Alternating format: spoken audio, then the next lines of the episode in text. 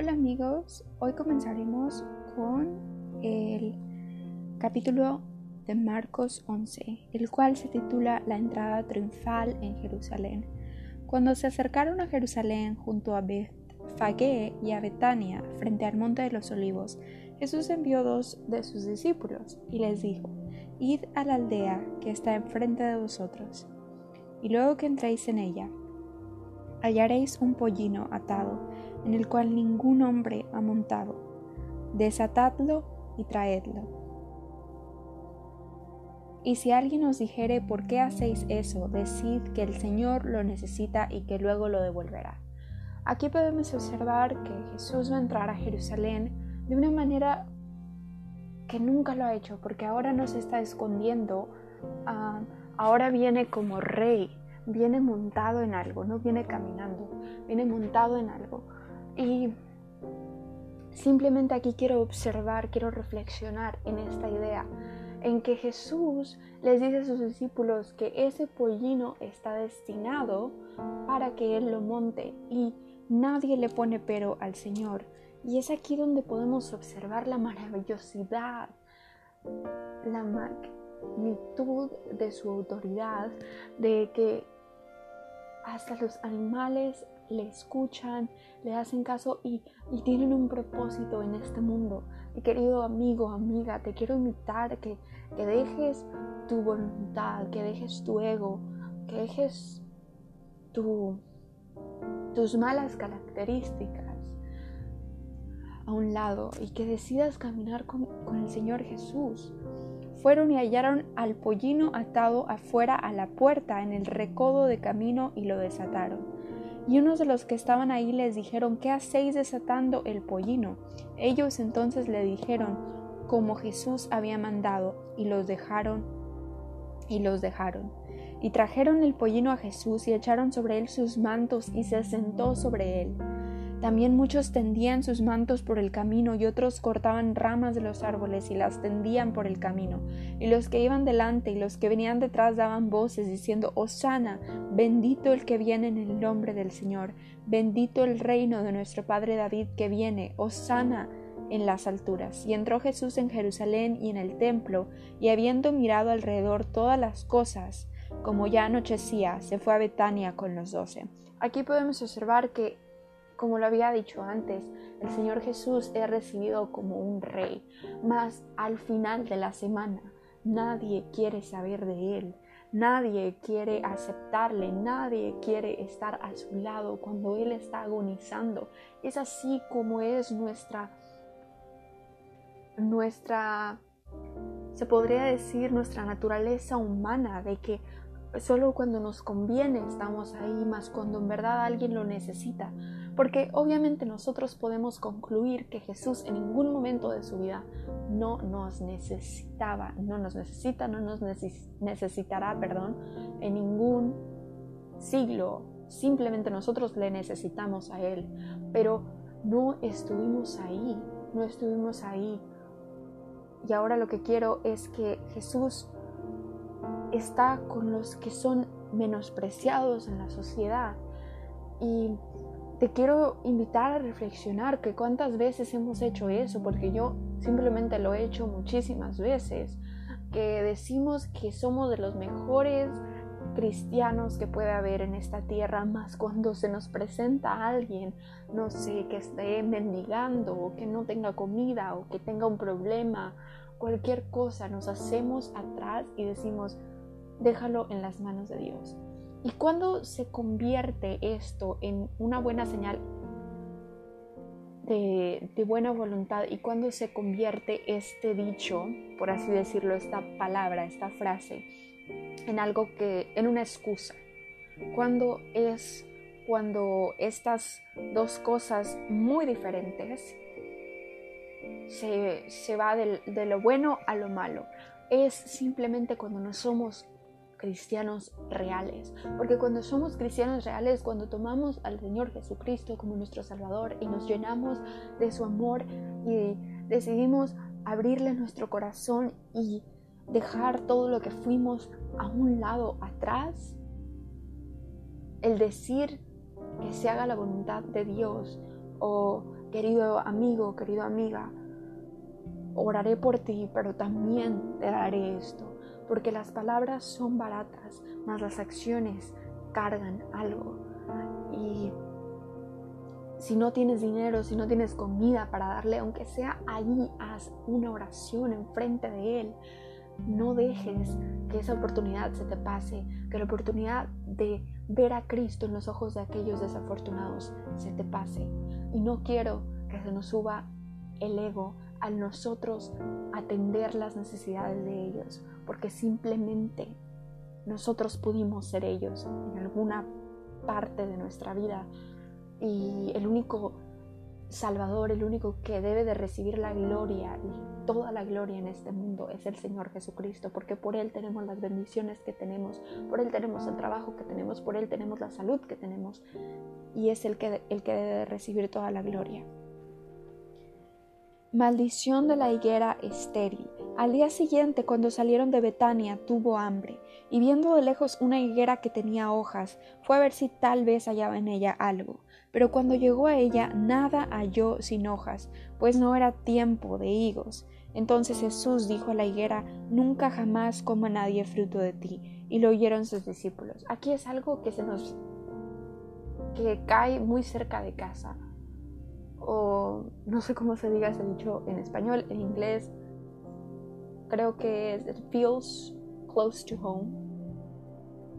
Ah, pero el punto es que nosotros nos podemos ver reflejados en esta higuera. Cuando Jesús venga, cuando su segunda venida esté pronto, debemos de nosotros desde ahorita, desde este mismo minuto y segundo, estar reflexionando en qué estoy haciendo, en si soy un cristiano activo o soy un cristiano que está nada más ahí sentado sin hacer nada con los regalos que el Señor me ha otorgado. ¿Acaso soy un cristiano de momento o soy un cristiano real que está dispuesto a luchar por el reino del Señor? Y tal vez el Señor Jesús, a muchos de nosotros que nos creemos que nosotros nos tenemos por ser 100% cristianos y 100% reales y 100% ah, rendidos a la voluntad del Señor, tal vez en ese día el Señor Jesús nos venga a decir, no, tú no he encontrado, no encontrado ningún fruto en ti. Y es el momento de que empecemos a reflexionar, de que poquito a poquito, pero que hagamos algo cada día para llevar a aquellos desafortunados, aquellas almas desafortunadas al cielo, porque hoy estaba viendo un video y la verdad es que me impactó demasiado, porque un ateo había dicho que, que nunca, que a veces los cristianos, o más bien las personas que se llaman cristianas, ah, por sí mismos y que realmente no lo son, son las, una de las personas, son un tipo de personas más odioso que puede haber en esta vida. ¿Y por qué? Ustedes se preguntarán, pues porque muchos de nosotros no advertimos a la gente lo que va a pasar y necesitamos advertirles porque el ejemplo que este, este señor dio con este mensaje era que si tú veías que un camión venía atrás de una persona y no le decías, es lo mismo que estamos haciendo nosotros con aquellas personas que no creen realmente en Cristo, que no tienen un corazón apegado al del Señor Jesucristo. No les estamos avisando de lo que puede llegar a pasar y del mal de que ellos están acarreando. Si esa persona no te cree que el camión viene detrás de él o de ella, tú dile, está detrás de ti, está detrás de ti o muévelo, haz una acción para que se dé cuenta, para que se despierte y pídele al Señor Jesucristo que te ayude. Vamos a continuar con el siguiente tema que es la purificación del templo. Vinieron pues a Jerusalén y entrando Jesús en el templo comenzó a echar fuera a los que vendían y compraban en el templo y volcó las mesas de las cambistas y las sillas de los que vendían palomas y no consentía que nadie atravesase el templo llevando utensilio alguno. Y les enseñaba diciendo no está escrito mi casa será llamada casa de oración para todas las naciones mas vosotros la habéis hecho cueva de ladrones Y lo oyeron los escribas y los principales sacerdotes y buscaban cómo matarle, porque le tenían miedo, por cuanto todo el pueblo estaba admirado de su doctrina. Pero al llegar la noche Jesús salió de la ciudad. Aquí es lo mismo que pasa con la iglesia en la actualidad. ¿Cuántas personas hemos hecho, hemos contribuido a la idea errónea de la iglesia? Porque muchas personas en la actualidad, ateos o cristianos, que no están muy involucrados en la iglesia, que no han dejado su corazón a Cristo, que no lo han rendido realmente, tienen esa duda de que en verdad es la iglesia lo que dice que es. En verdad Cristo está en el centro de esta iglesia, porque si eso fuera así, no hubiera tantos abusos, no hubiera tantos maltratos, no, no sé, no gritaran o no me regañaran pero el problema es que nosotros la hemos convertido así y hay una diferencia entre advertirles a las personas y regañarles. Hay que decírselos con una autoridad como tal la que, la que el Señor Jesucristo tiene, esa autoridad de respeto y de advertirles realmente lo que les va a pasar, pero no con odio, porque el Señor Jesucristo nunca llegó a odiar.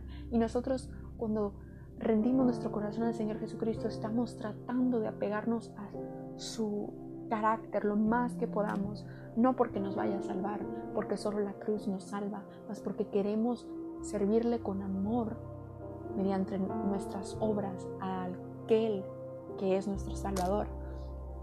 Y hay que decirles a aquellas personas que, que no creen en la iglesia o que ven a la iglesia de una forma errónea, nosotros manchamos a la iglesia, no fue Cristo. Y si quieres buscar un culpable, cúlpanos a nosotros.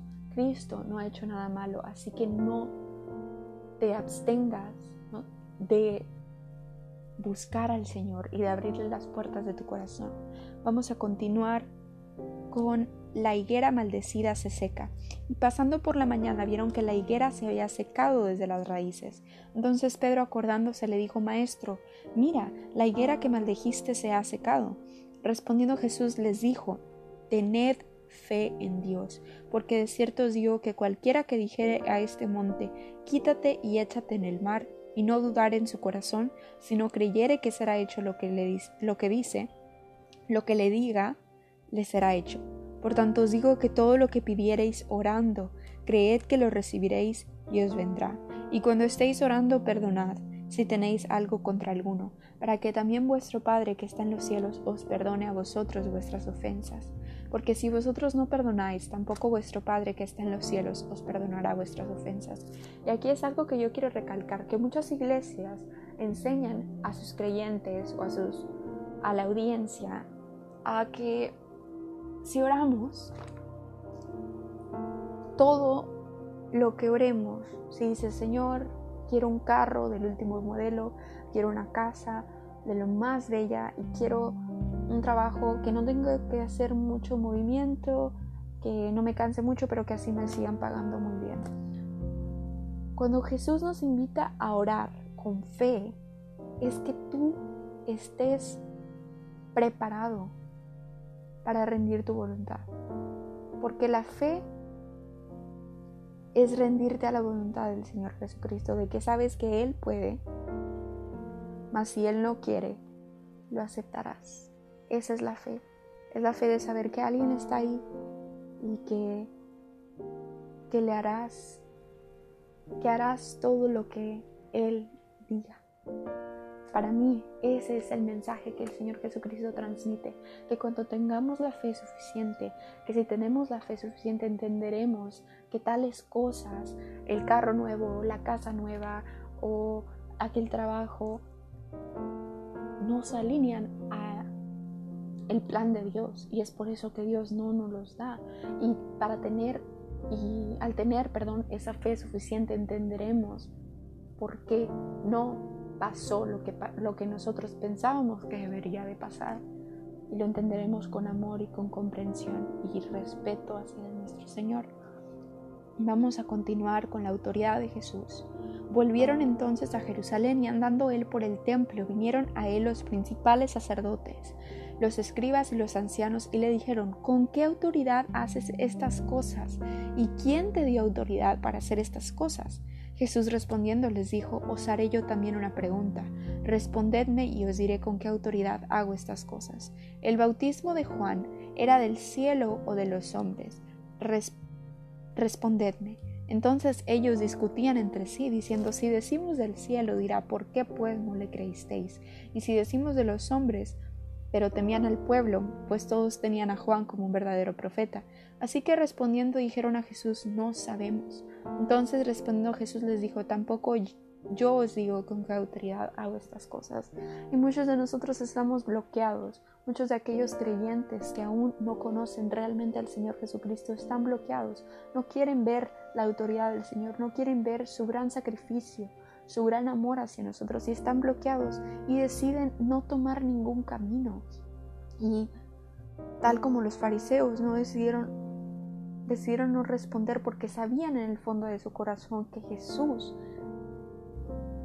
lo que Jesús está diciendo era verdadero, lo que Jesús, que Jesús verdaderamente tenía la razón. Y muchas personas son así, muchas personas en este mundo son así.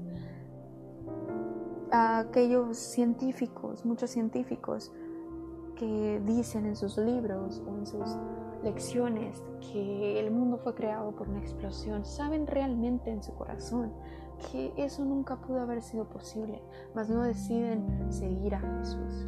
Y es nuestro deber como cristianos ofrecerles a ellos este mensaje y advertirles que el tiempo se nos acaba y que si no hacemos algo, no van a estar con nosotros, no van a estar con Jesús en el paraíso.